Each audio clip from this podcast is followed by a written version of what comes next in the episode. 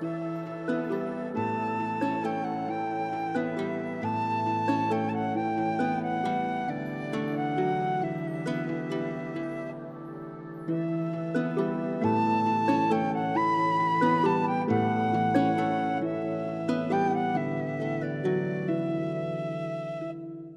Hallo und willkommen zurück zu einer weiteren Podcast-Folge Viking Tantra, der Podcast. Mein Name ist Sinan Huema, ich bin euer Showhost, bin Sexualitäts- und Intimitätscoach, meines Zeichens auch zertifizierter Tantra-Lehrer und bin für euch da, wie ich immer so schön sage, für die heiß klebrigen Momente des Lebens. Und falls ihr euch denkt, hm, irgendwie klingt Sinan heute komisch, äh, hat das Mikro schon wieder umgestellt, hat ein Büro rumgeräumt? Nein, ich sitze ein bisschen weiter weg, denn ich habe es angekündigt und sie hat tatsächlich mhm. nicht nur Ja gesagt, sondern auch sich entschieden, sie zieht's durch. Neben mir sitzt meine liebe Frau Verena. Hi. ja, sie ist ein klein bisschen aufgeregt, weil sie noch nie bei einem Podcast mitgesprochen hat, beziehungsweise sich eigentlich auch dachte, sie würde hier nie mitreden. Und normalerweise übernimmst das Reden ja üblicherweise du. und ich bin fein raus, aber. Hm. Wie ihr vielleicht hören könnt, Verena wird primär auf Oberösterreichisch sprechen, weil das Hochdeutsch, das fällt ihr durchaus etwas schwer, beziehungsweise kommt sie sich dann noch äh, alberner vor. Und ich, ich bitte da quasi ein bisschen Nachsicht, falls Passagen dabei sind, die ihr wirklich absolut nicht verstehen solltet. Feel free, mich zu kontaktieren. Schreibt mir eine E-Mail. Hey, du, da hat sie irgendwas erklärt, das habe ich nicht ganz verstanden. Ich übersetze euch das gerne auf Hochdeutsch, wenn es wäre. Aber ich versuche im, im Kontext natürlich durchzumoderieren und auch äh, die ein oder andere Zusammenfassung dazwischen zu werfen. Worum geht's heute? Warum habe ich meine Frau unbedingt gebeten, mitzumachen und freue mich, dass sie dabei ist? Nun, es geht um uns. Es geht wirklich um uns beide und in erster Linie ja irgendwie um sie, und ich wollte in dieser Folge nicht nur meine Perspektive reinbringen. Es, es wird viel vom, über meine Perspektive gehen, weil, weil ich glaube, dass ich als Außenstehender hier einiges mitbekommen habe, was ähm, wichtig ist für diese Geschichte.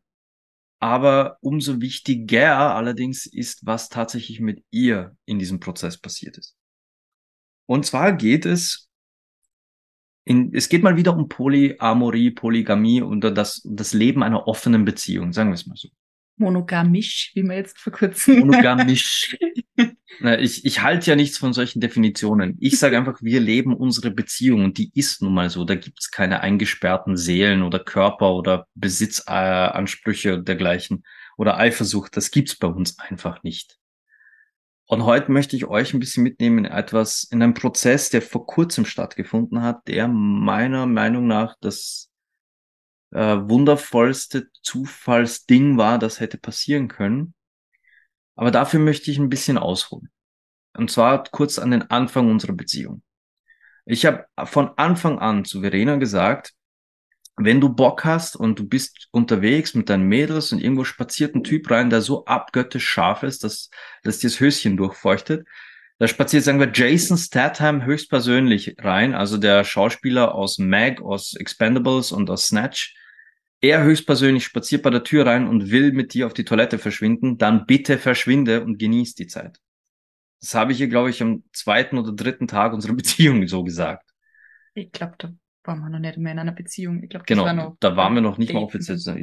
Ich glaube, du hast recht. Mhm. Waren wir offiziell noch nur am Daten. Aber bis dato hat Verena eigentlich immer dankend abgelehnt. Sie hat so gesagt, okay, ja, ich weiß, ich darf, aber kein Bock. Kein Bedarf, kein Bock. Dann gab's vor, kurz vor Armins Geburt, eigentlich, nein, sogar noch ein Stück früher, das war, glaube ich, sogar noch vor unserem Sternenbaby, gab es ein Gespräch im Auto, wo wir gefahren sind und, und Verena so meinte, hey, weißt du, was mir gerade einfällt? Es ist irgendwie schade. Ich werde nie wieder das Gefühl von so einem ersten Kuss haben. Nie wieder so ein erster Flirt, dieses erste Kennenlernen, nie wieder dieser erste Kuss. Das wird's nie wieder geben. Und gerade halt, dass ich nicht auf die Bremse getreten bin. Ich bin einfach weitergefahren, aber ich habe mich umgedreht. Sag ich, spinnst du? du weißt schon, mit wem du zusammen bist und mit wem du verheiratet bist. Natürlich kannst du sowas haben, du musst es dir nur schnappen. Aber wieder, ja, ich weiß, aber irgendwie keine Lust, keinen Bedarf. Aber ich habe gemerkt, okay, schön langsam ist auch das, die Neugier da oder irgendwie das Gefühl da, hey, da könnte doch irgendwie so noch Lust auf so einen letzten ersten Kuss oder wieder mal einen ersten Kuss sein. Aber wieder langes Schweigen rund um das Thema. Und in der Zwischenzeit gab es eben unser Sternenbaby und ist Armin auf die Welt gekommen. Also, ja, wobei kurz vorher, kurz, also eigentlich nur hochschwanger, ist ja dann das Thema auch noch einmal aufgekommen. Ähm, wo ich dann so ein bisschen das Gefühl gehabt habe, ich, ich muss jetzt irgendwie noch mal was erleben, ich brauche irgendwie jetzt noch mal was, bevor jetzt ein Kind da ist und alles nur schwieriger wird zum Ausleben, hm, braucht man noch mal so ein bisschen frischen Wind. Siehst, danke. Ja, ah. ist, ja. hat, sich schon, hat sich schon rentiert, dass sie da ist. Ich hätte das tatsächlich jetzt übersprungen. Ja. Kurz vor Armins Geburt war, Im war, Monat war Verena im siebten Monat? siebten. Im siebten Monat äh, haben wir noch einen Ausflug in den Swinger Club gemacht. Einfach weil. Weil wir gesagt haben, äh, wir haben gerade beide Zeit, Verena ist in Karenz, ich habe äh, generell Zeit gehabt äh, und es hat sich angeboten, wir sind einfach los und haben uns einen schönen Abend gemacht. Das hört sich jetzt voll ultra entspannt an, wie, sie, wie das das Ihnen erzählt. Im Endeffekt, wenn ihr da sitzt, wir müssen da jetzt hin, jetzt sofort, bevor das Kind da ist. ja. So ungefähr. Ja. Äh, Zitat, glaube ich, wenn das Kind da ist, kann man das abschminken. Wer weiß, dann kommen wir nie wieder dazu. Ja, so ungefähr. Das waren ihre Ängste quasi. Wenn sie jetzt nicht in den Swingerclub geht, bevor das erste Kind da ist, dann wird sie es nie machen. So, so die Angst. Also sind wir in den Swingerclub. Und da war so, glaube ich, das war einer der Steine, der finalen Steine, die alles ins Rollen gebracht haben. Aber das Baby kam dann auf die Welt. Armin kam auf die Welt und jetzt zunächst meine Perspektive. Das, ich, ich bin das Außen. Ich kann nur von außen sprechen, denn ich bin nicht in der Rolle des Menschen, an dem ein Kleinkind hängt, 24 Stunden am Tag teilweise hängt, der, der dieses Kind stillen muss, die primäre Bezugsperson ist und, und, und. Ich bringe mich als Vater so viel ein, wie ich nur kann. Ich, ich glaube, ich glaube, ich bin nicht arrogant, wenn ich sage, ich bin ein verdammt guter Papa. Ich tue ja. wirklich alles in meiner Macht Stehende, um Armin so oft Bindung zu geben, Zugang, Hilfe, was auch immer, ihn zu wickeln. Aber ich kann Verena nicht ersetzen, geht nicht.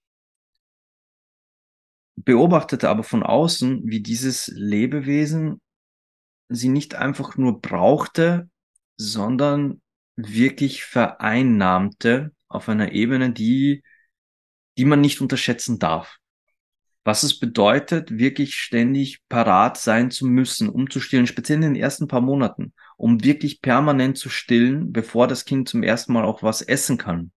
Was es bedeutet, äh, selbst wenn du einen Papa wie mich zu Hause hast, mit dem du das Kind allein lassen kannst, dass das höchste der Gefühle zwei Stunden mit deinen Freundinnen irgendwo bei einem Kaffee sind, weil du dann schon wieder zurück musst und das Kind stillen was es bedeutet, als Frau für ein Kind wirklich als Mutter da zu sein, kann man sich als Mann nicht vorstellen. Es ist unmöglich. Aber ich habe es mitbeobachtet von außen und ich bin in solchen Situationen sehr dankbar, dass ich der Mensch bin, der ich bin und dass ich meine, Auf, äh, meine Aufmerksamkeit habe, die ich habe. Und somit sah ich gewisse Zeichen und Signale und hörte Kommentare von Verena, die mir eine Nachricht mitteilten. Also es formte sich das Bild, ich bin nur noch Mama.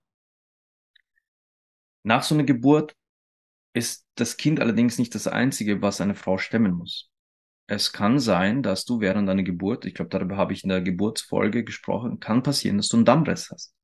Also, dass deine, deine Pussy, deine Joni Verletzungen davon trägt von der Geburt. Kann das ja jedes, jede andere Geburtsverletzung sein. Also ich ja. glaube, Geburtsverletzung ja. als Überbegriff. Es, Geburtsverletzungen sind ja. nicht selten. Es ist nichts jetzt Schlimmes, es ist kein Todesurteil, aber jede Verletzung muss erstmal heilen. Das heißt, eine Frau hat ein Kind, um das sie sich kümmern soll. Sie hat ein Kind, das auf sie drauf geprägt ist, das an ihr dranhängt. Sie hat einen Körper, der heilen will und muss, mit dem sie sich selbst ganz neu befassen muss. Darüber habe ich definitiv in der Geburtenfolge gesprochen, dass nach einer Geburt der eigene sexuelle Körper sich komplett anders anfühlt. Da ist so vieles, was vorher super funktioniert hat, was plötzlich gar nicht mehr geht. Das sind manche Dinge, die vorher uninteressant waren, die plötzlich hui sind. Also es verändert sich so vieles, dass man sich als Mensch plötzlich wie ein, wie in einem ganz neuen Körper fühlt wie, als, als hätte man ein ganz neues Auto. Man kennt zwar alles, man weiß, wie es funktioniert, aber irgendwie ist trotzdem alles anders. Und ich beobachtete von außen, wie all diese, die Summe dieser Teile eben dieses Bild erzeugten, ich bin nur noch Mama. Sex geht nicht, weil, äh, weil Heilung, weil kenne mich nicht mehr aus, weil funktioniert alles nicht mehr so wie vorher. Sex geht nicht, weil ich muss ja beim Kind sein und der wacht alle paar Stunden auf und will einen Busen und, und, und um mich selbst kümmern, um mich selbst angreifen geht auch nicht, weil ich bin ja jetzt nur noch, und der Satz ist auch gefallen, ich bin nur noch Milchmaschine. Und das ist leider ein trauriger Satz, der, der so tief eingeimpft ist in die Köpfe junger Frauen, dass auch vor Verena nicht halt gemacht hat. Und als Partner habe ich mir dann natürlich Gedanken gemacht, Sorgen gemacht. Ich will nicht, dass sie in diesem Loch verfällt, dieses Ich bin nur noch Mama-Loch. Das wollte ich für sie nicht. Aber ich habe es euch allen schon mehrfach gesagt, Partner sind keine Heiler. Und auch Verena selbst hat immer wieder betont, sie will mich immer nur als Mann, als Partner, als Liebhaber, niemals als Coach, niemals als Heiler. Das kommt nicht in Frage. Und das habe ich absolut verstanden. Warum? auch während der Geburt habe ich immer versucht, ja nicht irgendwie in die Coach-Rolle zu fallen, sondern einfach nur da zu sein. Das Was dir übrigens super gut gelungen ist.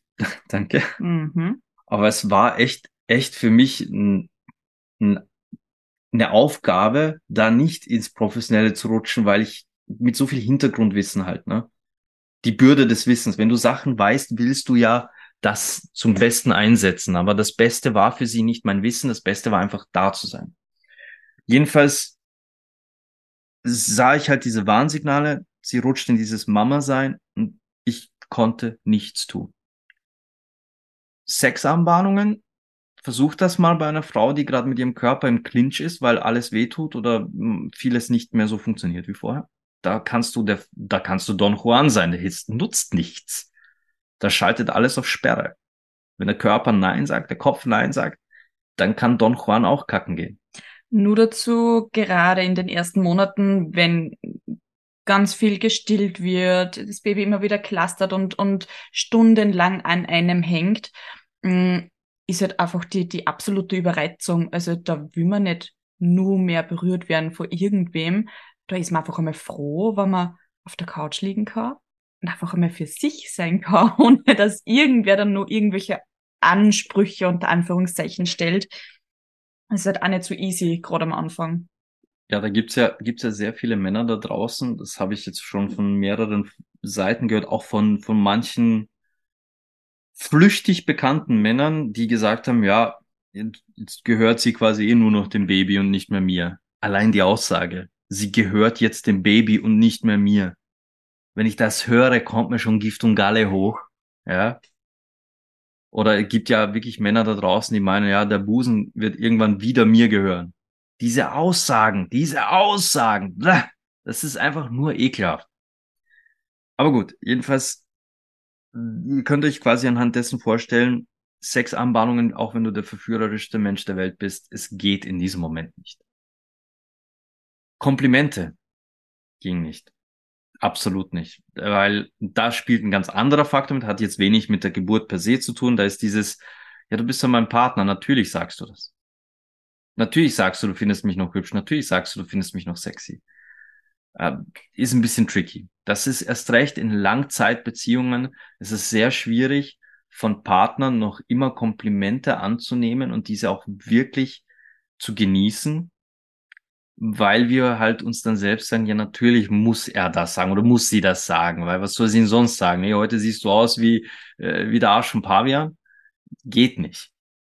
Wobei, bei, mein, bei meiner Glatze, hm, na, Leute, Es ist einfach so. Das ist, das ist jetzt ganz normal. Es ist natürlich Langzeitbeziehung. Irgendwann will man die Komplimente zwar, man nimmt sie zwar irgendwo lächelnd an, aber so richtig glauben will man Sie sollen schon da sein, aber ganz so viel wert sind es dann irgendwie nimmer. das ist, das ist so. Das meint man ja nicht mal böse, sondern es ist einfach, weil, weil man es erwartet. Es ist nicht mehr so, das ist kein überraschendes Kompliment, das kommt jetzt nicht mehr aus dem Nichts und ist verspielt und verführerisch, sondern ja klar, ich, mein Partner ist halt da, um mich lieb zu haben und sexy zu finden. Das macht man halt so in einer guten Partnerschaft. Und das ist ja nicht falsch, aber es mindert so ein bisschen die Wertigkeit der Komplimente. Leider. Gut. Aber was tue ich jetzt? Ich war machtlos. Ich war machtlos, ihr aus dem Mamaloch rauszuhelfen. Ging nicht. Und dann sitzen wir vor drei, vier Monaten? Vier Monaten ja. Vier Monate ist es ja. Fünf? Vier. Vier? Juni was? Ja. Vor mhm. vier Monaten sitzen wir auf der Couch. Und ihr wisst, ich bin ja auf Tinder unterwegs. Auf Tinder, Bumble und Lovo. Da bin ich zu finden. Und ich habe dort meine Profile unter anderem einfach nur, um Kontakte zu knüpfen. Ich, ich mache dort auch teilweise einfach nur Aufklärungsgespräche, erzähle, was ich mache, funktionieren sehr oft als Aufklärungsgespräch. Teilweise werde ich auf Tinder auch sehr gerne gebucht, kommt sehr häufig vor und ich freue mich auch immer, auch über Bumble. Oder ich gehe mit Leuten einfach nur auf einen Kaffee und dann habe ich einfach nur neun netten Menschen kennengelernt. Richtig, richtig liebenswerte Menschen kennengelernt. Interessante, sexy Menschen kennengelernt. Und ich liege auf der Couch und habe halt gerade wieder mal so einen Swipe durch und wollte gerade einen Fernseher anmachen. Plötzlich kommt von links, ich werde mir jetzt wieder Tinder installieren. Und ich saß da mit großen Augen, guckte sie an und ich so, wirklich? Und sie, ja, ich will jetzt wieder swipen, ich will mal schauen, was sich da so tut und ich will vielleicht ein bisschen chatten, ein bisschen sexy Talk machen. Und viele von euch werden sich jetzt denken, oh, jetzt kommt der Knackpunkt. Ich sag's euch, no shit, kein Scheiß. In meinem Kopf war Beethovens Ode der Freude. Also, Freude schöner Götterfunken, Tochter aus Elysium. Ich bin war, so froh, dass du das nicht in dem Moment gesungen hast. Weil, äh, ja. Es war, ich war, ich saß einfach nur Pokerface, Pokerface. Ich saß da und hab gesagt, okay. Aber in mir war Partystimmung pur. Denn was das für mich bedeutete, war, da meldet sich gerade die Frau Verena. Das ist nicht Mama Verena. Das ist auch nicht Partnerin Verena, die da spricht.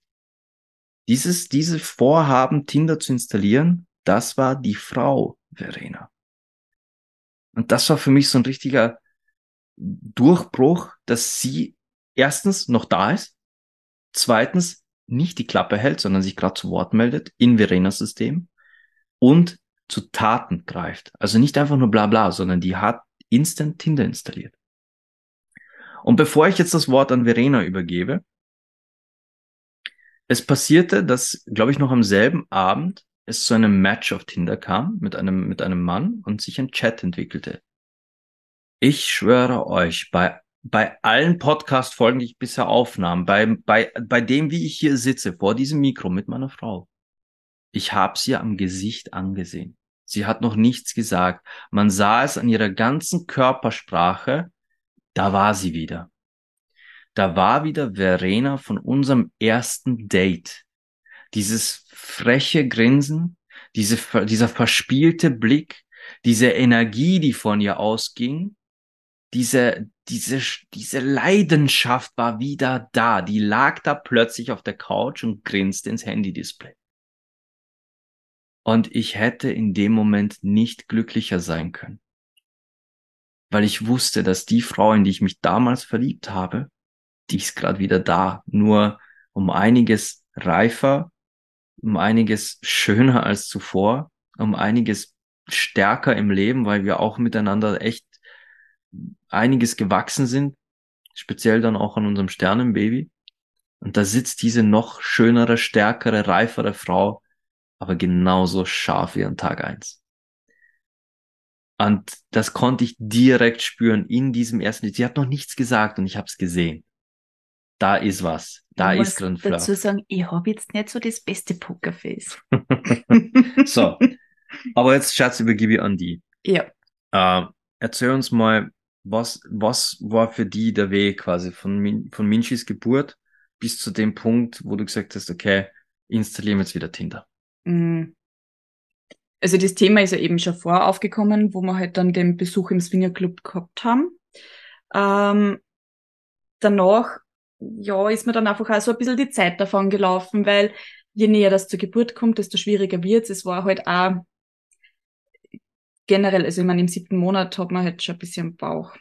Es ist dann auch nicht mehr so zum Verstecken, beziehungsweise will man ja nicht verstecken und es schränkt halt trotzdem auch ein, dass man, also dass halt dann auch nicht alles möglich war, was ich mir eigentlich ähm, gewünscht hätte, auszuprobieren. Von dem her war das halt einfach alles ein bisschen auf Eis gelegt. Und wie halt dann der Armin auf die Welt gekommen ist, natürlich, also dann ist einmal Sense. ähm, es hat natürlich die ersten paar Wochen, Monate, ähm, geht einmal sowieso nur Baby, Baby, Baby und stillen und irgendwie Wochenbett, Ruhe, bliblablub. Als ob du dir ans Wochenbett war, gehalten ja, hast. also, da ist Verena hat sich genau zehn Minuten ans Wochenbett gehalten. Ja, ich habe keine Zeit für solche Scherze. also, ich, ich ja. Weißt, Hebamme sagt uns so, Wochenbett ist ganz wichtig für die Frau, für die Rücken. Es ist ja wirklich wichtig. Also jeder, der im Wochenbett ist, bitte hält sich wirklich drauf. Es ist nicht gut, dass man sich nicht drauf hält ja, ich bin dann halt auch erst im Nachhinein draufgekommen, dass das wirklich besser gewesen war, wenn ich mich drauf gehalten hätte. Das ist halt ein bisschen schwierig. Surprise. Aber ja, in dem Moment, wenn ich mir denke, uh, ich bin wieder voll fit, dann war es eigentlich doch nicht. Aber gut. Äh, ähm, genau. Irgendwann war halt so diese erste Wochenbettphase mal vorbei und ähm, natürlich Geburtsverletzungen und so kann eh immer ein bisschen versorgt. Das heißt, ich habe mich dann schon relativ früh damit auseinandergesetzt, wie fühlt sich das alles wieder an und wie funktioniert das alles jetzt. Bin dann relativ schnell zu dem Schluss gekommen, äh, nicht so geil spürt irgendwie alles so sehr unangenehm an, es passt irgendwie gar nichts. Ich habe so das Gefühl gehabt, es funktioniert überhaupt nicht und habe dann das Thema wieder mal so ein bisschen belassen. Hab mit Sinnen eigentlich schon ein bisschen drüber geredet. Ein bisschen. Um, primär, was du mit mir geteilt hast, waren auch immer deine Eindrücke, wann du wieder mal in den Spiegel geschaut hast. Ja, wow, war das war creepy. Mm, ja, ja. Also, es wird besser mit der Zeit, aber es ist anfangs etwas anders als gewohnt. genau. Und ja, irgendwann ist er dann, hm, warte mal, muss man nur mehr nachdenken.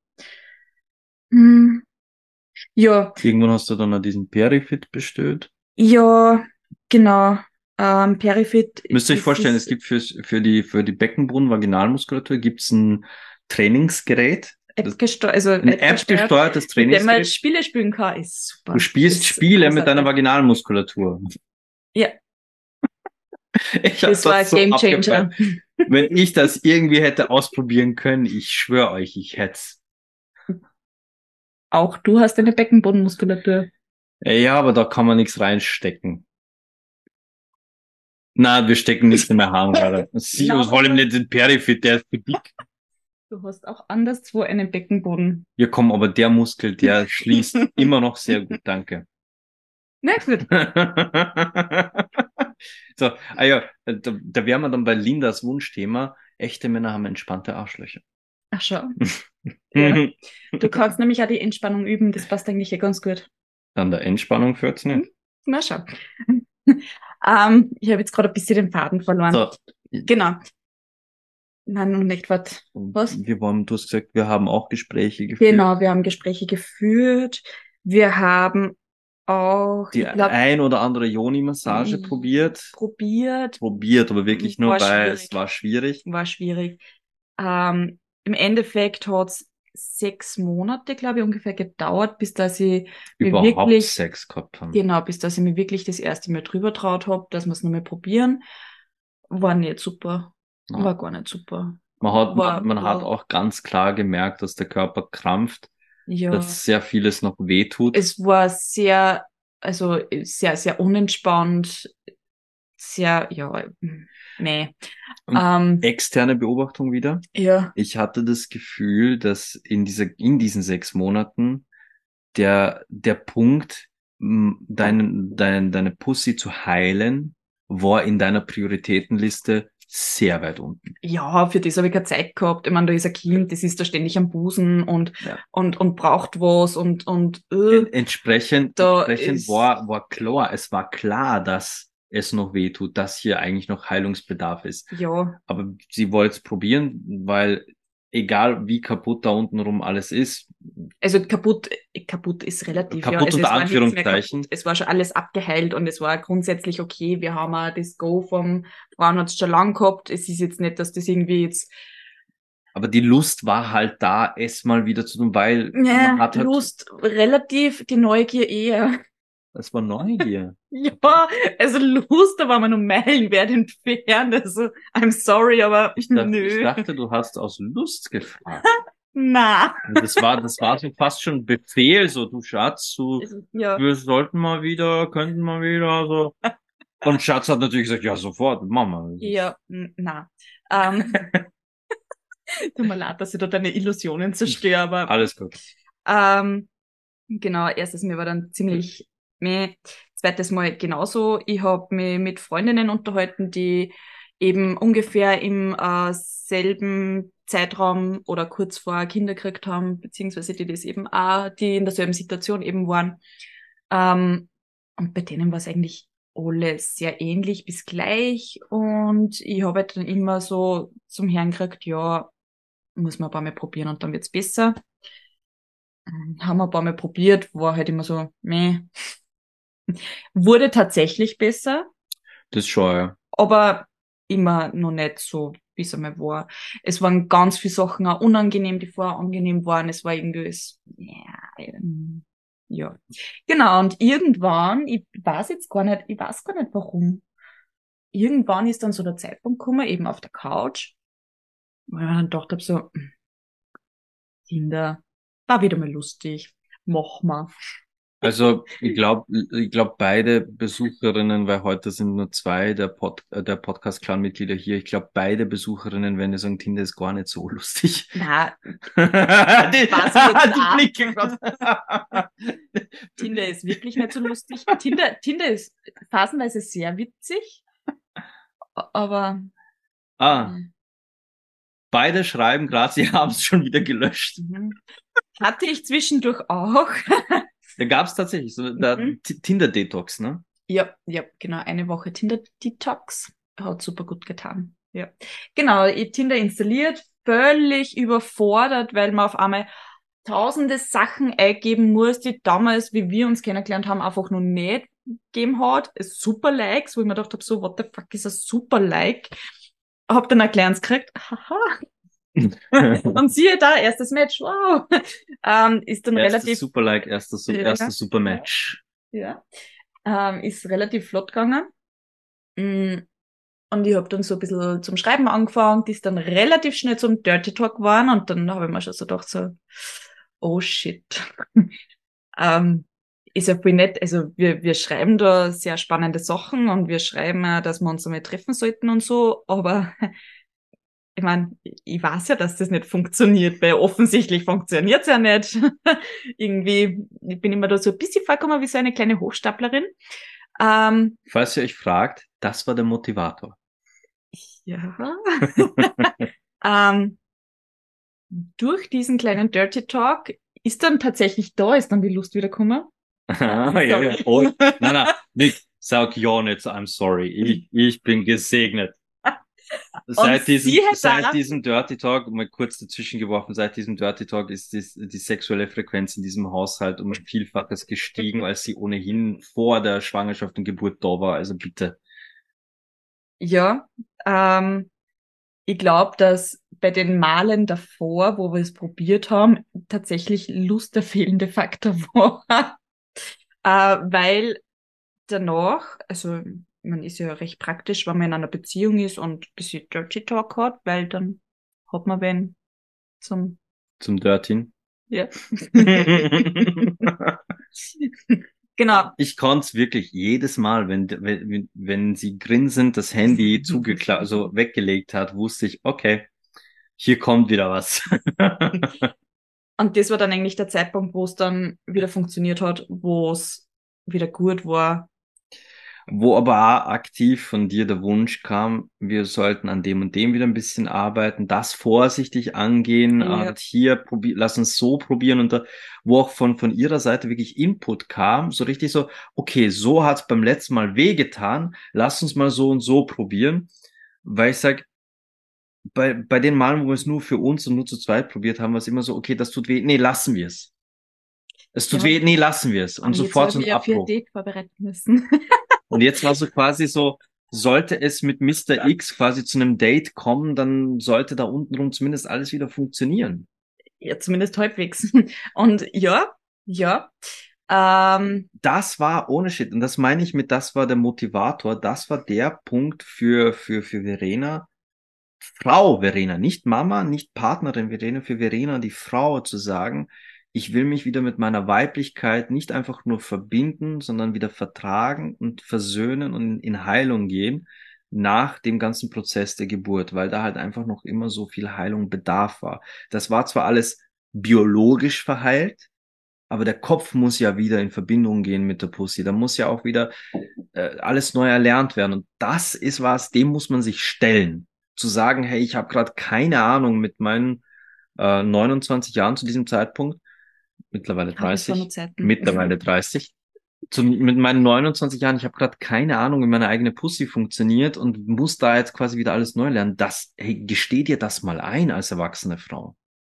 Und ja, und vor allem nimm dir dann einmal die Zeit für dich, wann ein Baby da ist. Also mm, ich habe das Gefühl gehabt, wenn es jetzt nur um mich geht, also wenn es jetzt nur eben um meine Sexualität geht, das hat ja nur Zeit. Also da brauche ich mich jetzt noch nicht drum kümmern, das mache ich dann irgendwann, wenn ich Zeit habe, wenn er mal mit Baby irgendwie. Wenn er dann mal auszieht. Zum Beispiel. Äh, wenn dann da alles einmal leichter ist. Mhm, Fun Fact, es wird nicht unbedingt mehr Zeit, wenn das Baby älter wird. Mhm. Na, du läufst es, ihm nur viel mehr nach. Ja.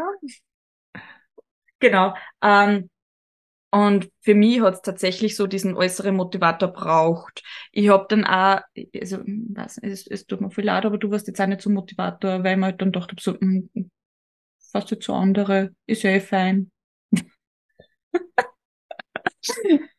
äh, ja. Wobei ich auch sagen muss, mhm. ich hätte, selbst wenn ich nicht meinen Beruf hätte, wo ich meine sexuelle Energie durchaus nutzen konnte, ich hätte keinen Druck gemacht.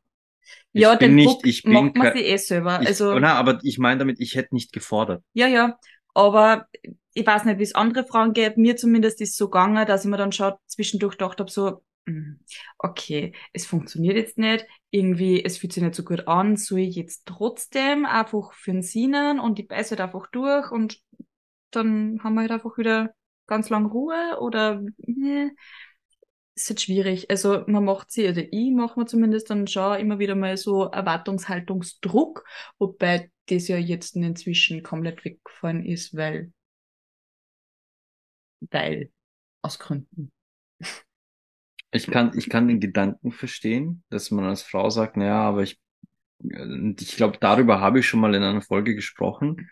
In der Folge, du schuldest niemandem Sex. Ähm, die gibt's doch, oder? Ich, äh, ich sollte mich echt, ja, oh gut, ich sehe Nicken, gut. Mhm. Da habe ich drüber gesprochen, man fühlt sich irgendwie so in dieser Bringschuld, so, ich meine, immerhin ist das mein Partner, der hat mich doch lieb, also sollte ich doch auch mit ihm Sex haben. Und gerade in dieser Situation, wenn man verheiratet ist und gerade ein Kind quasi miteinander versorgt, und ich nehme mich jetzt mal kurz das wieder als Musterbeispiel, bitte, bitte fasst das nicht als, als Selbstlob oder Eigenlob auf, aber gerade wenn du dann einen Partner hast, der fürsorglich ist, der sich auch ums Kind annimmt, der sich einsetzt, wo du sagst, hey, eigentlich hätte das doch verdient, ja, so, so lieb und toll wie der ist, eigentlich hätte das verdient. Und dann sagst du zu dir selbst, ja, aber dann gebe ich ihm halt Sex, auch wenn es mir wehtut. Und ganz ehrlich, ich wäre der letzte Mann, äh, Mann, Mann, der das initiiert oder der sagt, hey Schatz, aber hey, jetzt wäre mal wieder, ich bräuchte mal wieder und ich wäre der Letzte, äh, wir haben was im Chat. Yes. Das Wort funktionieren ist auch ein paar Mal gefallen. Scheint eine starke Prägung in der Sexualität zu sein. Ja, ich habe schon das Gefühl, also dass, dass das halt zumindest bei mir eben unterbewusst immer wieder so ein bisschen äh, durch Medien, was der Teufel eingeprägt ist, dass die Frau ja den Mann zu befriedigen hat und dass man ja schauen soll als Frau und besonders eben dann als Ehefrau, dass der Mann in allen Belangen gut versorgt ist und es gibt einen Gesetzesakt dafür. Ja. Es gibt einen gesetzlichen Passus, wonach Männer ja das Recht haben, Scheidung einzuklagen, wenn sie nicht oft genug zum ja. Schluss kommen. Mhm. What the actual fuck? Ja, und ich glaube, so geht's relativ viel Frauen, weil das finde ich trotzdem nur recht ein starkes Bild in der Gesellschaft ist. Nee. Ja. Es hat ja auch vorher Situationen, bevor wir überhaupt an Kinder gedacht haben, durch deinen Job. Äh, Verena arbeitet äh, in der Medizin, in einem medizinischen Beruf, pflegerischen mit, Beruf, im Pflege, in einem pflegerischen Beruf mhm. mit krebskranken Menschen und sterbenden Menschen. Und dass du da nach Hause kommst und nicht Humpty Dumpty Lust auf äh, deinen Partner und Sex hast, ist wohl klar. Wenn du am Tag, keine Ahnung, jemanden sterben gesehen hast, der gerade ein Jahr jünger ist als dein Ehepartner, dann hast du keinen Bock auf Sex. Und ich habe auch da immer Verständnis gehabt dafür, dass halt nicht immer Lust da ist. Dass für mich als Mann, als Partner ist dieses Verständnis mehr wert als der Sex, den sie mir dann quasi notgedrungen geben könnte. Weil ihr dann quasi aufzuzwingen, hey, du hast aber, weil, äh, ich meine, wir immerhin sind wir verheiratet, wie, wie schäbig wäre das denn? Und trotzdem ähm, ist so, also das hat jetzt ein nur peripher eben jetzt mit diesem ganzen Poly-Ding zu tun, aber trotzdem ist so, ähm, gerade wenn man dann einen Partner hat mit hohem Sex-Drive und man selber hat ich, mu ich muss ins Handy schauen, weil ich muss schauen, ob der Podcast klar kommt. Herrschaftszeiten. Ja, tschüss, hier, der Handy na, hier, hier in diesem Podcast es bin ich der Chef. Ja, na. ähm, jetzt hast du mich durcheinander gebracht. Warte. Es genau, hat noch grad, peripher mit dem zu tun. Ja, ja, ich war schon wieder ein Stück weiter, du hast nicht zugehört. Ähm, Gerade wenn man jetzt eben einen Partner hat, mit einem, wo man weiß, da ist ein sehr hoher Sexdrive und man selber hat eher. Ich? Nein, ich rede von mir. man selber hat jetzt nicht ganz so den hohen Sexdrive in vielen Phasen des Lebens. Mm, kommt halt dann schon immer wieder so der Gedanke, ja, ist man dann eigentlich genug oder für den Partner was oder passt es so, wie es gerade läuft?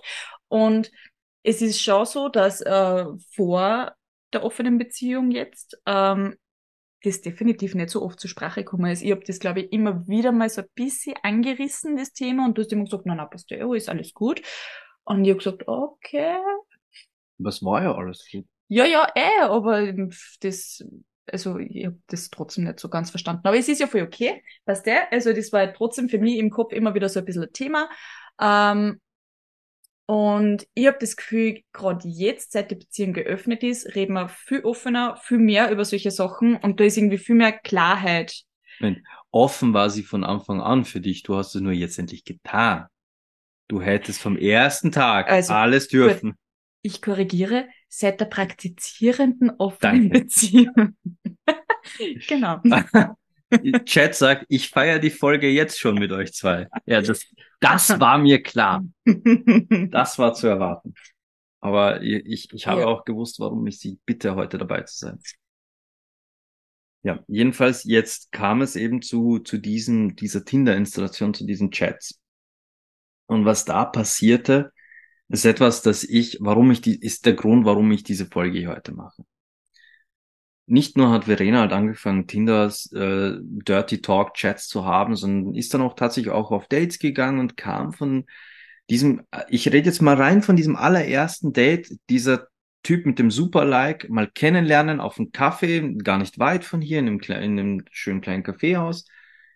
Ich habe ähm, das ist jetzt kein, kein, kein Besitzding, sondern einfach nur ein Sicherheitsding. Ich habe mal nach einer Stunde habe ich mal angerufen und gefragt, ob sie auch gut geht. Mehr wollte ich gar nicht hören. Mir hat genügt, dass sie gesagt hat, ja, mir geht's gut, alles fein. Und ich habe wieder aufgelegt. Ähm, und sie kam dann nach diesem Date nach Hause und da war einfach so viel blühendes Leben wieder. damit meine ich nicht, und bitte versteht das nicht falsch, ich will nicht sagen, dass Kinder Blutsauger oder Lebenssauger sind. Im Aber Gegenteil. so ein bisschen schon. Es, er ist ein kleiner Piranha, ja. Er beißt, er beißt gern. Ja. Äh, aber ich, ich würde um nichts in der Welt Papa sein aufgeben wollen. Niemals. Es ist viel zu wunderschön, Papa zu sein. Und er ist schon sehr entzückend. Äh, ja. Mhm.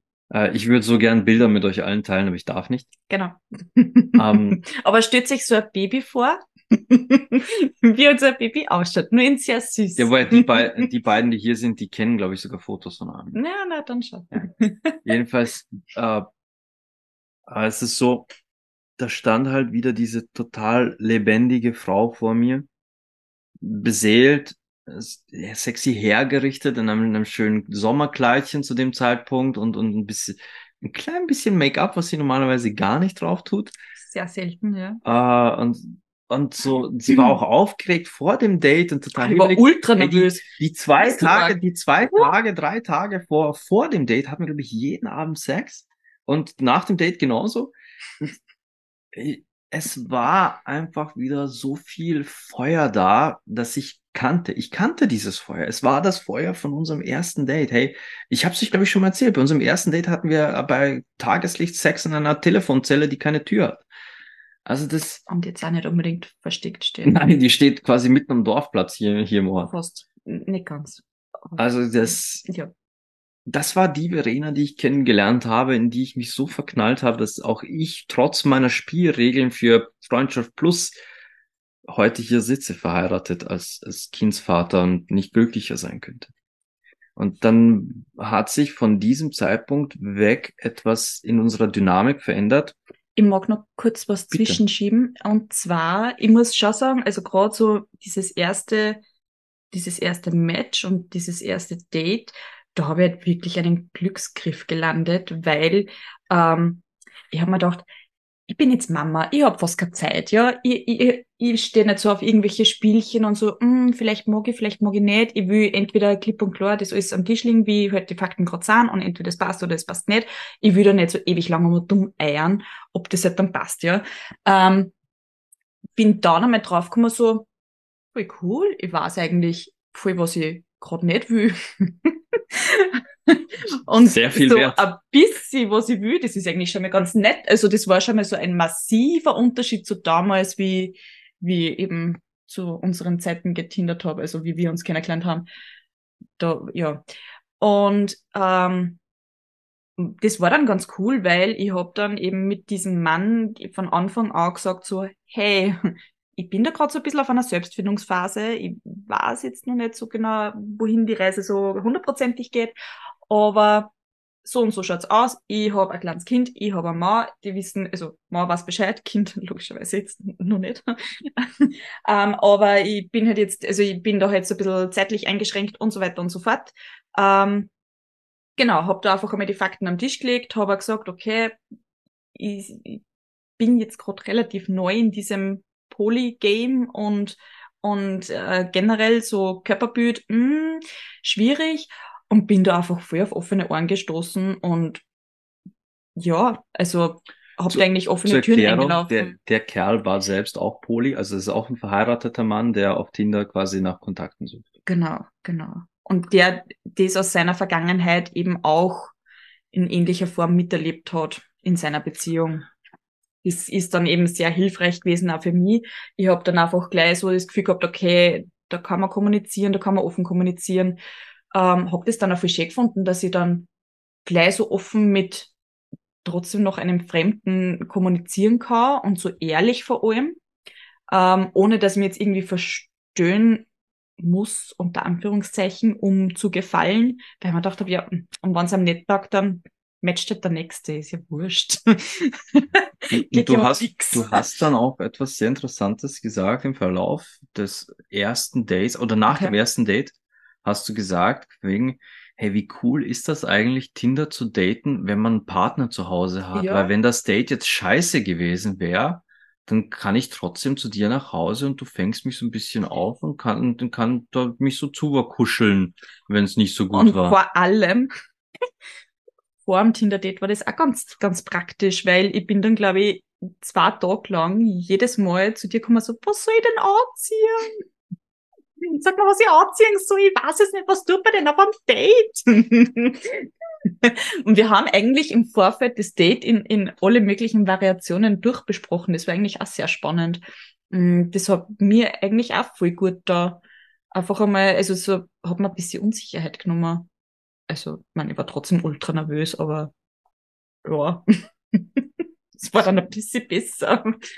Ja. Was noch passiert ist, ab diesem ersten Date eigentlich eben auch schon vorher, ihr habt es jetzt vielleicht so ein bisschen rausgehört, da ist plötzlich ganz viel Kommunikation da. Hm. Es geht zwar auch um dieses Thema, es geht quasi um jemand Fremden, der mit, mit meiner Frau auf ein Date geht, beziehungsweise mit mir eventuell auf ein Date geht, aber es ist plötzlich so eine ganz neue Kommunikationsebene da.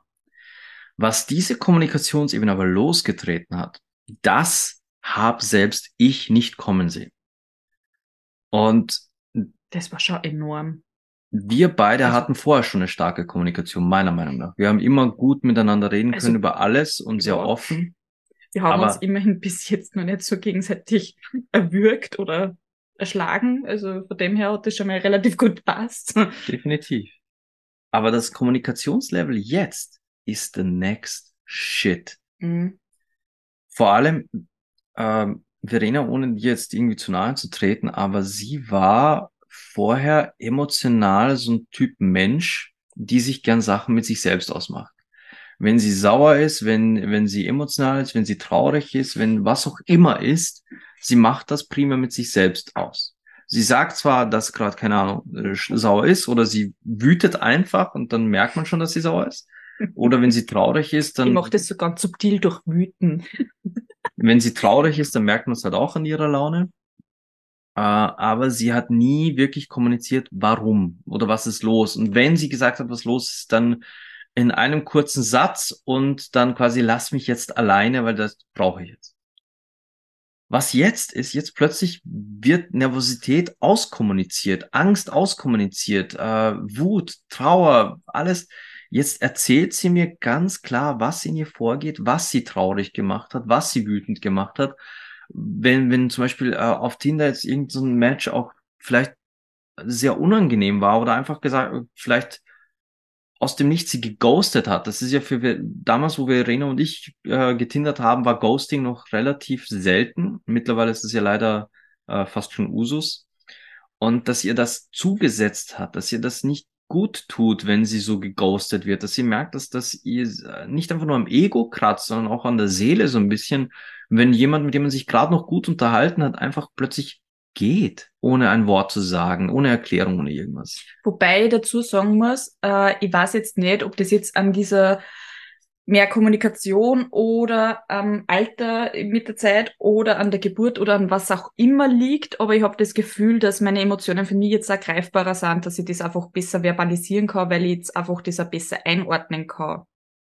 Woran das liegt, man weiß es nicht. Ich finde das eigentlich ganz nett, dass das jetzt so ist. Das macht mir das Leben ein bisschen leichter. Und ich glaube dir auch. Mhm, definitiv.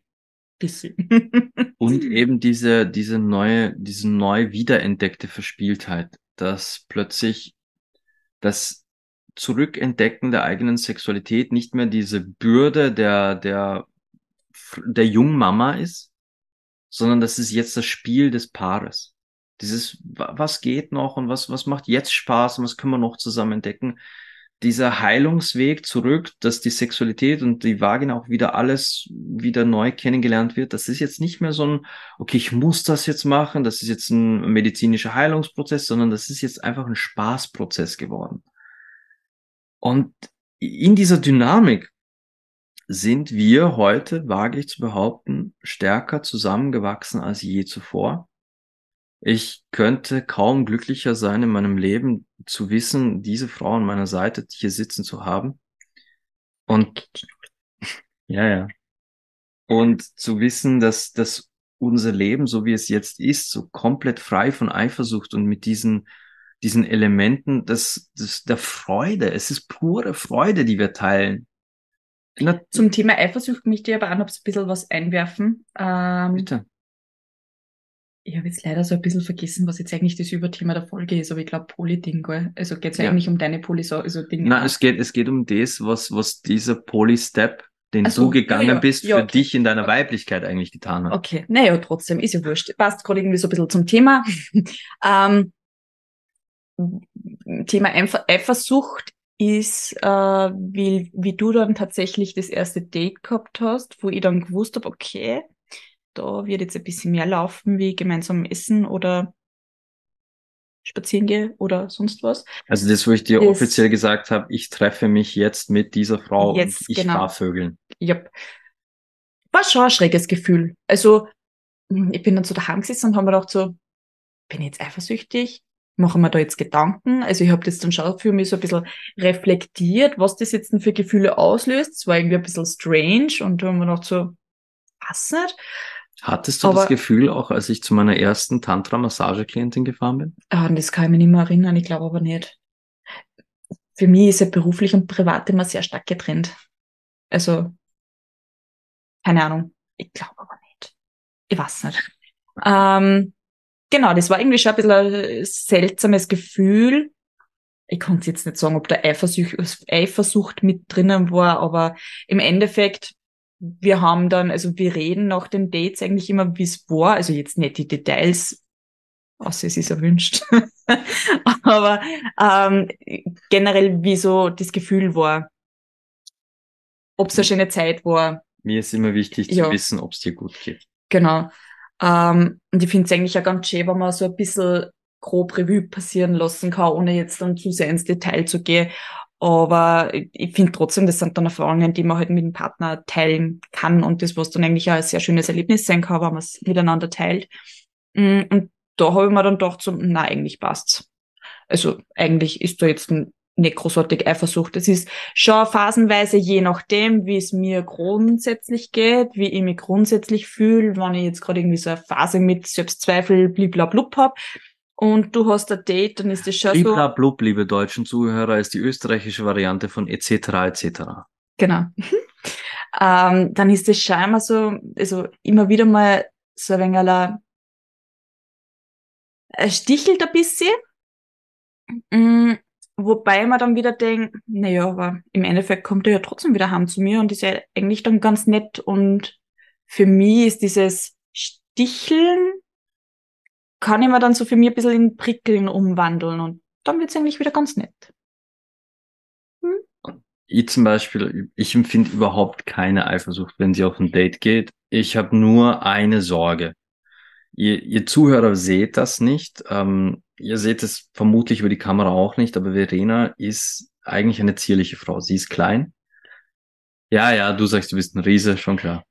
Sie ist 1,64. Nein, warte, der Fernseher ist 1,64, du bist 1,62. Ich bin 1,63. Uh, ist ja völlig wurscht. Jedenfalls, wenn eine 1,63 große, zierliche Frau mit so Ach Gott.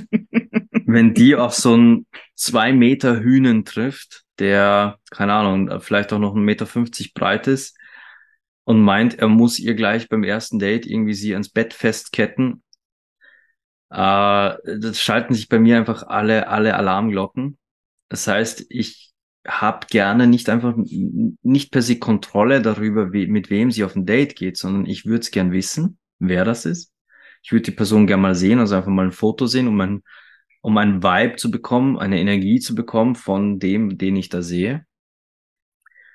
Und ähm, wenn ich rote Flaggen spüre, dann kommuniziere ich das. Ich, ich, ich rede ihr nicht rein in ihre Dates. Wenn sie sich mit jemand treffen will, dann darf sie das auch. Aber ich äußere meine Bedenken, ohne, ohne ihr das ausreden zu wollen. Ich sage nur, wie ich mich fühle, was für ein Gefühl ich habe bei diesen Menschen, versuche da mich so weit rauszuhalten, wie ich kann. Nur die, ich habe halt, es ist keine Eifersucht, es ist Angst um sie. Weil ich nicht will, dass ihr irgendwas passiert. Ich will nicht, dass ihr irgendjemand etwas antut. Das ist mir die oberste Priorität, dass es ihr gut geht.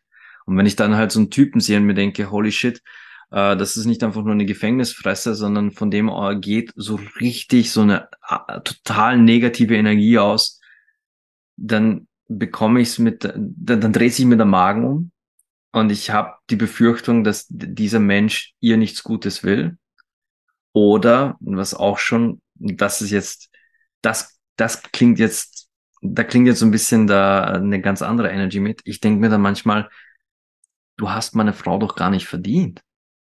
Du bist, du bist so ein typischer Proll, so ein richtiger Macho. Du hast es eigentlich gar nicht verdient, dass meine Frau dich da jetzt verwöhnen kommt oder mit dir auf ein Date geht. Und selbst wenn sie mit dir noch auf einen Kaffee geht, du, du, du solltest eigentlich erstmal aufwachen, selbst reflektieren, an dir arbeiten, dann, dann hast du diese Göttin verdient. Du musst erstmal selbst auf God-Level kommen.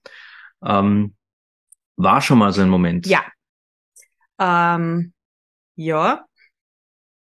Fast mehrmals. Ähm, es war tatsächlich einmal ein Moment, wo äh, Sinan eigentlich von Anfang an ein Problem mit diesem Match gehabt hat, das mir kommuniziert hat und ich trotzdem aufs Date gegangen bin, weil sie darf. Nein, nein. Ich habe das anders gesehen. Ich war anderer Meinung, also für mich hat das passt. Ähm, das war dann eigentlich tatsächlich, ähm, wo wir dann das erste Mal wirklich äh, mehr diskutiert haben. Also Streit würde ich das jetzt nicht nennen. Wir haben halt einfach wirklich ausgiebiger diskutiert ähm, über. Ich bin mir dann schon, also ja, das war ein bisschen, wie soll ich das jetzt sagen? Sinan hat sich halt sehr viele Sorgen gemacht, die in der meiner Vibe, Welt der Vibe von dem Typ war einfach. Ich habe mich also ich habe keine Bedenken gehabt, das war für mich alles okay. Ähm, Sinan wohl, wollte dann ein bisschen strengere, ist jetzt nicht das richtige Wort, Sicherheitsvorkehrungen, das für mich überhaupt nicht passt hat. Ähm, für mich war das dann viel zu einengen, viel zu kontrollierend, das hat dann überhaupt nicht funktioniert. Was sich herausgestellt hat, dass du mich missverstanden hast? Na. Doch. Das war das Gespräch, was wir hatten, wo ich sagte, äh, äh, quasi Dom-Spielchen nur in meiner Anwesenheit. So, und nein, dachtest, bin schon, ich bin schon viel weiter. Ich bin schon beim zweiten Date, wo, wo du dann gemeint hast, so, hm, ja, und nach einer Stunde rufst du da und ich, na. Ah, das meinst du. ja, also, Moment, Moment, aber da geht, da geht eine Vorgeschichte, da geht eine Vorgeschichte. Ja, okay beim ersten Aber Date. Aber nicht so viel ins Detail. Nein, also. beim, beim ersten Date. Verena hatte damals, als sie anfing zu daten, hat sie von sich aus gesagt, keine ersten Dates bei den Typen zu Hause. Ja. Und, und ich dachte ja. mir, boah, sehr vernünftig von dir. Das, das hast du klug gesagt, das nehme ich so. Und grundsätzlich gilt diese Regel auch voll. Und ich habe mich mit dem Typen auch nicht bei ihm daheim getroffen beim ersten Date.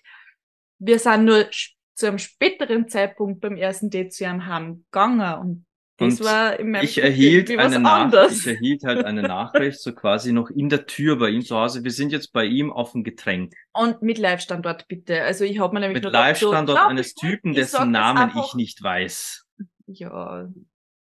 Naja, du hast einen Live-Standort gehabt. Ich war auf jeden Fall dann ziemlich pisst. Nicht, ja. nicht weil sie auf dem Date mit einem Typen war, sondern weil das so viele Unsicherheiten waren. Sie war bei jemandem zu Hause, dessen Namen ich nicht kenne, an einem Standort per WhatsApp, wo im Umkreis von 10 Metern alles sein kann oder im Umkreis von 30 Metern alles sein kann. Der, bei einem Typen, von dem ich einfach einen negativen Vibe hatte. Und somit war ich beim zweiten Date entsprechend nicht gut zu sprechen auf besagten Typen. Und wollte quasi, dass sie mir nicht einfach nur sein, seine Adresse gibt, sondern auch seinen Vollnamen und hatte eigentlich sie gebeten, bitte nach einer Stunde oder so, gib mir zumindest auf WhatsApp einen Daumen, dass ich weiß, dass der Typ dich nicht irgendwo mit Handschellen an den Heizkörper gefesselt hat. Mhm. Und kleine Side-Info, ich habe genau eineinhalb Stunden Zeit gehabt, die ich bei ihrem Verbringer hab Kinder, und habe gesagt, nein, ich melde mich, wenn ich beim Auto bin. Juckt mich nicht, ist mir zu viel Kontrolle. Na, ich hänge nicht die ganze Zeit am Handy. Aber das war halt nicht eine Eifersuchtssache, sondern einfach nur Angst vor Na, und das Typen. war eben, also das war dann die, die, die größere Diskussion, wo wir halt dann einfach wirklich durchdiskutiert haben, okay, in welchem Rahmen bewegen wir uns hier in diesem, in dieser Situation? Was ist okay für die? Was ist okay für mich? Wir haben einen halbwegs einen Kompromiss gefunden, der hat mm, semi gut funktioniert. ja. Ja, ja, abgehackt. Aber es ist ja trotzdem auch immer so ein bisschen eine situationsabhängige Sache, weil eben bei anderen Dates war halt äh, so, eine, so eine Diskussion eigentlich auch teilweise überhaupt nicht aufgekommen, weil Im Gegenteil, da war ein ganz anderer Vibe da.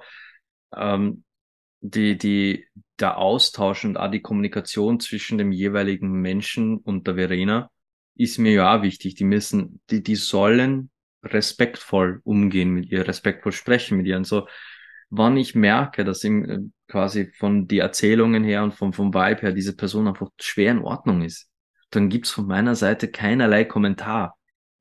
Aber wann der vor Haus aus so eine negative Energy hat und dann äh, in deiner Welt in, und in deiner Wahrnehmung in bitte? meiner Wahrnehmung ja mhm. und so eine negative Energy hat und dann auch noch beim ersten Date quasi dieses ja komm doch zu mir nach Hause La, na, lass uns was trinken gehen. Lass uns bei mir so auf dem Weg von ihrem eigentlichen Datepunkt zu seinem Zuhause lagen fünf Kaffeehäuser und das war so ein Ding für mich, wo ich mir dachte, was soll das? Wenn du mit ihr was trinken gehen willst, das sind fünf Kaffeehäuser. Warum gehst du nicht da rein? Warum muss sie zu dir nach Hause? Müssen ist eh, wurscht. Wurscht. Okay. Aber das war, das war der Film, der in meinem Kopf lief. Ja. Und in meinem Kopf war das ein Typ, der versucht hat, Verena möglichst in ein privates Setting zu, zu bekommen beim ersten Date. Und das ist für mich so Red Flag, Red Flag. Das ist Alarm mit Red Flag. Und in meiner Wahrnehmung war das alles ein bisschen anders, aber ja. Genau. So hat jeder seine eigenen Wahrnehmungen und eben drum muss man da ganz viel diskutieren und, und, und ja. kommunizieren, dass man da dann wieder aber, halbwegs aber auf so, so, eine ähnliche, so eine ähnliche Diskussion, auch eine Ansatzweise hatten wir bei keinem anderen, weder bei einem deiner Herren noch bei einer meiner Damen. Na. Wobei ich sagen muss, bei den Damen. Also natürlich, wenn jetzt eine Frau einen Mann datet, ist da natürlich ganz ein anderer Sicherheitsaspekt, also sich, Sicherheitsaspekt ist falsches Wort, Risiko mehr oder weniger dabei, wie wann jetzt ein Mann eine Frau datet, ja. Also ich meine, dass du jetzt Vielleicht wenn, lande ich bei einer Fotografin, die dann aber sich herausstellt als messerschwingende Massenmörderin. Kann sein, in einem Wiener Loft. Kann sein, ist dann scheiße greint. Aber natürlich ist man halt einer Frau, also als Frau beim Daten eines Mannes grundsätzlich immer so ein bisschen einem höheren Risiko ausgesetzt, gerade wenn man sie sehr gern True Crime Podcasts auch macht wie ich. Ich denke, das immer wieder mal sehr bewusst. ähm, und es ist mir schon klar, dass jetzt ähm, du als mein Mann dann natürlich ein bisschen mehr Sorge hat, wie jetzt, wenn ich, wenn du auf irgendein Date gehst, weil, ja, naja, äh, von dem her ist mir das relativ wurscht. Und ich muss ja da sagen, mir ist das halt auch generell wurscht, mit wem du triffst, weil ich habe eh nichts damit zu tun. In dieser Folge heute geht es auch nicht um mich und meine Dates. Ja. Sondern es geht primär. Naja, also, hm, ich finde, so ganz so trennen kann man das nicht. Na, natürlich darf, darf es hier erwähnt werden, ja. aber der Sinn dieser Podcast-Folge ist, dass. Dass du das immer wieder erwähnst, wenn vergisst immer, es tut mir echt leid. dass diese externen Komplimente, der externe ja. Dirty Talk, ja. das externe Kennenlernen, externe erste Küsse, externe Café-Dates und wenn es wirklich nur ein Spaziergang war irgendwo entlang der Donau und mehr war es nicht. Es belebt. Selbst wenn das Date dann sich herausstellt als, äh, das wird nichts, hat man doch wieder was erlebt. Eine Erinnerung mehr, eine versuchte Verbindung, ein neuer interessanter Mensch und äh, wenn es auch wirklich nur die schönen Gespräche waren und mehr nicht, dann hat man trotzdem wieder mal etwas getan für sich und in diesem Fall für die eigene Weiblichkeit. Und Weiblichkeit ist genießen. Weiblichkeit ist spielen. Weiblichkeit ist kreativ, kreativ. Weiblichkeit will immer die treibende Kraft im Leben sein. Wir Männer, wir sind Hammer. Wir sind, wir sind ein Hammer. Du, du suchst einen Nagel, hau mit dem Hammer drauf, der macht seine Arbeit. Ein Mann funktioniert primär. Oder man, haut sie am Daumen. Oder man schlägt sie am Daumen, stimmt. Aber wir, äh, wir Männer sind in unserer Existenz mittlerweile wirklich nur noch Macher. Wir machen Sachen. Wir sind nicht so kreativ, wie wir glauben. Männer wären gern die kreativste Kraft, aber das sind wir nicht. Wir machen. Wenn wir was machen, dann machen wir es entweder falsch oder wir machen es gut. Oder gar nicht. Oder gar nicht. Aber wir machen. So richtig diese, diese lebendige, kreative Feurigkeit, die eine Frau hat, das vermissen wir Männer leider zuhauf. Das, das fehlt uns oft. Zuzulassen, dass eine Frau das dann auch noch verliert, ist aus meiner Perspektive das Schlimmste, was einer Beziehung passieren kann. Daran gehen meiner, aus, das ist jetzt wieder meine Perspektive, meine Wahrnehmung, Daran gehen die meisten Beziehungen und Ehen kaputt. Wenn nach vielen Jahren nicht nur der Mann weiterhin ein Macher ist, also so ein Klotz, ne, sondern die Frau auch noch ihr Feuer verliert. Die Bezug zu ihrer Weiblichkeit und plötzlich auch nur noch funktioniert. Kein Feuer, keine Verspieltheit. Es ist ja Verenas Verspieltheit, die mich dann auch weiter, weiter antreibt. Als ob man mich noch antreiben müsste, aber trotzdem äh, zu sehen, wie sie gerade wieder zu sich selbst findet und das mit mitleben zu dürfen, es inspiriert halt auch in mir wieder immer weiter neue kreative Ideen. Und wie schon erwähnt, unser, unser gemeinsames Sexleben, abgesehen von den Dates, ist auch schon wieder auf einem ganz neuen Level. Vor allem, weil es halt trotzdem mit jedem ähm, Date, was man hat, mit jedem Mal, wo man sie, also wo man sie mit dem anderen trifft, kriegt man trotzdem oder halt auch noch schreibt, kriegt man trotzdem wieder neuen Input, neue Ideen, kann Sachen ausprobieren. Ego-Tätschler hier, ja, Popo-Tätschler ja. da. Ego-Tätschler ist ja wichtig. Aber das, das sind halt so belebende Sachen und wenn, wenn da mal wieder alles im Laufen ist und wenn da auch der, der eigene Kreativitätsprozess läuft, dann ist es so viel leichter wieder den Input, denn jetzt sind wir wieder bei der Ehe, vom eigenen Partner anzunehmen. Weil wenn man ohnehin schon so auf einem Ego-Flow ist, wenn man einen sexy Chat hatte und dann kommt der Partner nach Hause und guckt dich an mit einem Blick, der sagt, oh fuck, ich will dir die Kleider vom Leib reißen, dann hast du auch wieder das Gefühl, ja, das ist der nächste Typ, der mir die Kleider vom Leib reißen will. Das ist so, was, was das Öffnen einer Beziehung, das wirklich aktive Öffnen einer Beziehung anstellen kann, wenn man sich dem auch bewusst und offen stellt, wenn man sagt, wir blenden Eifersucht komplett aus. Ja, ausblenden, glaube ich, ist das falsche Wort. Ich glaube einfach umlenken oder sich damit auseinandersetzen. Ich kann es schwer sagen, weil bei mir existiert einfach Ja, eh, nicht. aber wenn ich es jetzt ausblende, dann versteckt es ja einfach nur. Stimmt. Dann ist ja trotzdem da und brodelt. Aber wenn ich mir das jetzt, wenn ich mich damit auseinandersetze und das halt vielleicht eben umwandeln kann in eben statt sticheln, prickeln, sag ich jetzt einmal, dann kann das halt. Aber aber ich sage mal, das ist jetzt nicht unbedingt für alle da draußen. Es ist eine Möglichkeit, aber was man aus der Eifersucht ja. macht, ist egal, Hauptsache sie ist weg. Oder anders. Auf jeden Fall, wenn man, wenn man in so einen Prozess reingeht als Paar und sagt, wir freuen uns füreinander. Und selbst wenn ich mal einen Monat lang kein einziges Date habe und sie zehn, ich freue mich ja trotzdem für sie. Weil ich weiß, dass diese Frau total rattenscharf nach Hause kommt und mich anspringt. Das passiert. Ja. Ihr glaubt immer, ja, die wird dann nur noch mit anderen Menschen vögeln und du wirst nur noch mit anderen Frauen vögeln. Ach, so ein Bullshit. Wir haben, wie gesagt, mehr Sex miteinander als je zuvor in unserer Beziehung. Das ist, und wir hatten echt zu Beginn richtige Hofe. Wir waren ja ein Tinder-Sex-Date. Und wenn du ein Tinder-Sex-Date bist, triffst du dich normalerweise nur zum Vögeln. Und doch vögeln wir heute mehr als damals in unserer Tinder-Sex-Phase. Liegt vielleicht da daran, dass wir jetzt nicht gerade so weit auseinander wohnen. Und du der Auto nicht aufgeschleppt hast. Na, ja. Egal. Äh, jedenfalls, es, es ist trotzdem ganz anders. Und es ist ein Level, dass ich sage, nicht nur bin ich glücklich, dass wir das miteinander leben, sondern ich hätte mir irgendjemand gesagt, selbst mir, und ich bin jetzt jemand, der sich wirklich viel mit Sexualität und Polybeziehungen und alles auseinandersetzt, hätte mir jemand gesagt, dass es so ein massiver Sprung werden würde, an dem Tag, wo Verena beschließt, sie tut das jetzt. Ich hätte gesagt, nee, komm, bleib mal am Teppich, es wird besser, ja, es wird sicher schön, ja, aber so, nee, nee, komm, bleib mal schön. Aber es ist unpackbar, was für ein Sprung nach oben die, die Energie auch zwischen uns beiden gemacht. Die, ich, ich habe das Gefühl, ich, wie, wie schon erwähnt, ich habe die Verena von damals in ihrem Feuer, aber halt so viel klüger, reicher, stärker an Erfahrungen, an, an auch negativen Erfahrungen, die wir gemeinsam gemacht haben.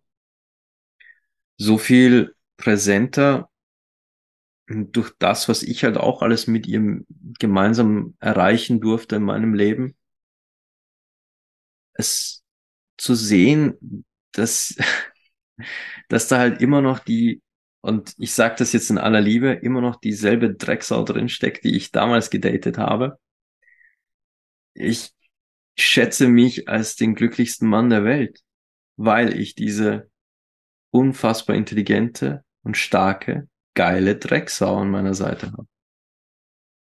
Und das, das ist für mich gerade das Wertvollste an diesem ersten fucking Tinder-Match. Denn da war sie wieder dieses Grinsen ins Display rein. Da, ich habe sie da gesehen und dachte, ich saß auf der Couch und dachte mir, fuck, sie ist wieder da. Und seither beobachte ich und passe halt einfach auf, so viel ich kann. Mach halt mein Ding und bin für sie da in den Momenten, wo sie mich braucht. Und das, das ist halt etwas, was man auch nicht unterschätzen darf, was einen so zusammenschweißt und bindet, wenn man sagt, man, man geht jetzt nicht einfach nur auf die Dates, jeder für sich, sondern in den Zweifeln dazwischen, bei den schlechten Dates, bei den schlechten Tinder-Matches, und ich brauche euch echt nichts, nichts erzählen von miesen Tinder-Matches mhm. und, und katastrophalen Tinder-Chats. Ihr mhm. habt alle, die ihr hier sitzt und auch draußen, die ihr zuhört, ihr habt alle solche Chats hinter euch. Aber wenn man dann tatsächlich jemand hat, mit dem man sich austauschen kann und sagen kann, hey, da lief gerade was ganz Stranges ab oder der Typ schreibt so komisch, ich weiß nicht, was ich davon halten soll, und man dann eine aufrichtig liebevoll gemeinte Antwort bekommt, ähm, dann, dann ist das immens viel wert. Und da steht jetzt was im Chat, sorry. Für alle Zuhörer, Sinan sagt immer, über diese Liebe geht nichts drüber. Er sagt das nicht nur, man spürt es absolut mit jeder Faser und das ist so schön. Dankeschön. Ich, ich kann auch mit Fug und Recht es immer weiter behaupten und ich werde es auch, solange ich atme. Irgendwann, irgendwann gravierst du mir das in meiner Urne. Ich graviere genau Kitschnudel in der Urne. Das mhm. darfst du drunter schreiben. Okay. Zitat. Kitschnudel. Hier liegt Kitschnudel. Hier liegt Kitschnudel.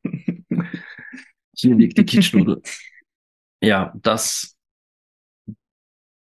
das wollte ich euch allen mit, mitgeben. Dieses Wiederaufwecken der Weiblichkeit liegt manchmal nicht in, in, in den Händen der eigenen Partner. Hm. Und wenn ihr sagt, okay, ich habe ich hab einen Partner zu Hause, der der wäre niemals, nie im Leben einverstanden damit. Der, der verlässt mich, wenn ich nur, wenn ich das nur erwähne. Dann, liebe Frauen, es gibt Menschen wie mich, die es sich zum Beruf gemacht haben, für euch Räume zu schaffen. Räume absoluter Privatsphäre. Räume, die so versiegelt sind, dass selbst die Götter keinen Blick reinwerfen können. In diesen Räumen steht es euch frei, Massagen zu erleben, Umarmungen, einfach nur lachen, nackt sein, zwei verschwitzte, klebrige Körper aneinander. Oder einfach einmal nur drüber reden mit einem Außenstehenden. Oder einfach drüber reden mit jemand Außenstehenden. Jemanden, der so wertfrei in diese Begegnung reingeht und egal was du erzählst, er dich nicht be- oder verurteilt. Und ja, theoretisch kannst du doch einfach Sex haben. Und ich weiß, dass hier jemand sitzt, die einen der mutigsten Schritte gemacht hat, die ich je erlebt habe. Und fuck, hatte diese Frau eine Energy. Und sie hat dazu auch eine Podcast-Folge gemacht. Ihr wisst also, wen ich, von wen ich rede. Sie ist, sie ist hier zu Gast im Podcast-Clan. Hört also dafür mal rein in den Weltenwandel-Podcast von der lieben Linda Koprowski. Diesmal richtig gesagt? Yes! Äh, hört mal, was sie zu sagen hat zum Thema Wiederverbinden mit Weiblichkeit durch Sex, was das bewirken kann. Wir haben echt, wir, wir leben in einer Gesellschaft, die Sex, die, die tausend Schimpfworte für Sex hat und vergessen hat, dass Sex auch einfach etwas Wundervolles und Heilsames sein kann. Und hier sitzt gerade neben mir noch so ein Beweis, dass dass es nicht mal wirklich der Sex selbst sein muss. Ich meine, natürlich ist Sex selbst dann der schönste Bonus, aber es beginnt schon mit dem, mit der bloßen Anerkennung, dem, dem Austausch, dem verbalen Austausch mit jemandem, dessen Hunger man durch den Chat spüren kann. Da fängt's schon an. Wenn du spürst in jeder Zeile, fuck, der Typ will mir gerade so brutal an die Wäsche, der würde am liebsten durchs Handy springen. Da fängt's schon an. Und schon fühlst du dich wieder so lebendig. Und das darf sein. Du, wenn du dich nicht mehr lebendig fühlst, was bist du dann? Ich will nur ganz kurz was zwischenwerfen. Bitte. Mm, das ist nämlich dann mir ähm, vor relativ kurzem dann so richtig klar geworden. Also eben, ich habe äh, angefangen mit Tinder als kleines Selbstfindungsprojekt, mehr oder weniger. Hab dann dort sehr viel Bestätigung gekriegt und sehr viel Aufmerksamkeit gekriegt und, und sehr viel seelische Streicheleinheiten und war dann super happy und habe mir gedacht so, oh, schön, so kann's weitergehen. Ja, und irgendwann kommt halt einmal ein bisschen eine Flaute oder halt ähm, nicht so tolle Matches oder was auch immer, was dann halt dann wieder ein bisschen abzieht. Und ich habe dann mh, mm, für mich festgestellt, das war eben dann kurz vor meinem Tinder-Detox, ähm, dass mir das viel zu viel abzieht und dass ich gerade viel zu viel von meiner Bestätigung im Außen suche durch eben ja Dates, Männer, was auch immer. Und dass ich viel mehr schauen muss, dass ich das äh, von mir innen irgendwie herkriegt, also dass ich mich nicht so abhängig mache von dem Ganzen. Ähm, war dann auch sehr spannende Erkenntnis, weil ich mir eigentlich am Anfang gedacht habe, so, ich stehe da drüber, ist alles gut, passt eh, also weiß eh, dass ich super bin. Ja, bis das halt dann so PMS des Todeskummer ist und ich mir dachte so, kacke, irgendwie läuft das gerade nicht so, wie ich mir das vorstelle. Ja, genau. Ähm, ich, also ich habe das dann ähm, für mich, also beziehungsweise ich versuche jetzt im neuen Anlauf, das wieder so ein bisschen zu nutzen als ähm, kleiner Antrieb, äh, also diese, diese Bestätigung, die man von außen kriegt, dass ich immer die halt dann einfach so ein bisschen zusammensammelt und nimm und das einfach in mir als, als Energie halt einfach ähm, für mein Verlassen der Komfortzone so ein bisschen verwende, um halt einfach wieder das Ganze in mir selber halt auch zu, diese Bestätigung in mir selber dann zu produzieren. Ist, glaube ich, gerade ultra kompliziert gewesen, gell? Ja. genau, also dass das halt, dass das, dass ich nicht auf diese Bestätigung von außen angewiesen bin, sondern halt einfach den nutzt, dass ich mir halt dann selber was kurz tue und selber halt dann einfach wieder für mich selber da sein kann. Genau ist immer sehr viel leichter gesagt als getan. Aber wenn gerade nicht Ultra PMS kickt, funktioniert das sogar ein bisschen. ja. Alles in allem glaube ich, dass trotzdem für, für das ganze Körpergefühl, aber auch für die geistliche Weiblichkeit aus meiner externen Perspektive, also wirklich, was ich wahrnehme an meiner Frau, einer der besten Heilungsprozesse war trotzdem ja. dieser, dieser Step ins, in, in die Flirts, ins Dating, in die Eigenständigkeit, auch zu sagen, ich mache das für mich. Sie hat nicht gesagt, sie macht das jetzt für uns und sie öffnet für uns jetzt äh, in ihrem Step die, die Dating Area, sondern sie hat das für sich gemacht. Weil für mich war ja von Anfang an klar, diese Beziehung ist nicht monogam, das kann nicht sein, das bin nicht ich. Und dass sie das gemacht hat für sich, nicht für mich, nicht für uns, sondern für sich, war einer der mutigsten und stärksten Schritte, die sie für ihre Weiblichkeit hat machen können. Und jetzt habe ich keinerlei Angst mehr, dass sie in dieses Mamaloch fällt und sich nur noch als Mama fühlt, oder nur noch als funktionierende Maschine. Schauen wir mal, wie es beim zweiten ist. Aber fängt das wieder von vorne an. aber was auch immer kommt, erst recht jetzt durch diese, durch diese Reise miteinander, merke ich einfach, es, die Grundlage ist jetzt besser denn je als, als hätte jemand noch eine gute Schicht Fundament nachgegossen, als ob das möglich wäre bei einem Gebäude. Und wenn ich euch allen etwas raten darf, dann entdeckt eure eigene Offenheit, am besten zusammen Aber wenn ihr als Frauen, und ich wiederhole nochmal, wenn ihr feststeckt in diesem Mama-Loch oder in diesem Funktionieren-Loch, wenn ihr nicht, nicht Mama seid, sondern trotzdem als Partnerin nur noch funktioniert und ihr wollt zurückfinden zu eurer Weiblichkeit, dann verbindet euch mit eurer Weiblichkeit. Und die ist schwer sexuell. Frauen sind die sexuelleren Wesen auf diesem Planeten. Ja, liebe Männer, das ist wahr. Ihr glaubt, ihr seid es, ihr seid es aber nicht. Wir alle kommen durch das sexuellste Organ dieser, dieses Universums in diese Welt. Wir alle kommen durch die Klitoris in diese Welt. Ein Organ, das nur für Sexualität da ist. Wir tragen es als Krone auf dem Kopf, während wir in diese Welt kommen. Ein, ein Bild für Götter. Und wenn ich, wenn ich euch irgendwie behilflich sein darf, meldet euch bei mir. Ihr findet mich wie immer auf www.vikingtantra.com oder per E-Mail viking.tantra.gmail.com oder auf Instagram viking-tantra, ja, die üblichen Kanäle halt. Sollte euch dieser Podcast gefallen, dann bitte bewertet mich auf welcher App auch immer. Heute habe ich euch allen einen Wunsch erfüllt, meine liebe Frau war da. Magst du noch ein Schlusswort von deiner Seite sagen? Nö. Nö. Dann bedanke ich mich wie immer bei euch allen fürs Zuhören und jetzt kommt das Mikro wieder zu mir. Denn ich wünsche euch bis zum nächsten Mal. Oh, Moment, ich muss noch was ankündigen.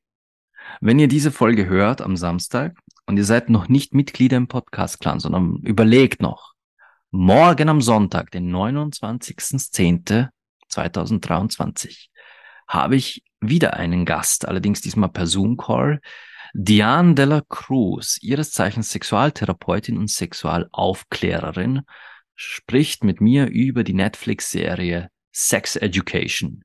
Sie ist im Prinzip Sex-Edukatorin, also sie bringt Aufklärung an Kids, Teenager, aber auch Erwachsene. In ihrem Content auf Instagram findet ihr sie unter Frag Diane, Diane mit Doppel-N. Und sie, äh, ich, ich verfolge ihren Content schon sehr lang. Ich verstehe mich auch super toll mit ihr, wenn wir mal wieder chatten. Wir sind sehr, sehr oft ein und derselben Meinung, wenn es um Sexualerziehung geht. Und ich möchte mit ihr einfach über Sex Education sprechen und sie hat tatsächlich Ja gesagt. Ich freue mich darauf, hoffe natürlich, dass hier nichts dazwischen kommt, weil sie ist äh, alleinerziehende Mama, was ich noch weiß. Und da habe ich natürlich Verständnis, sollte zufällig was sein. Aber wenn ihr das hört, morgen im Podcast Clan Sex Education mit Diane de la Cruz. Und bis zum nächsten Mal wünsche ich euch allen wie immer Liebe, Leidenschaft und Sex.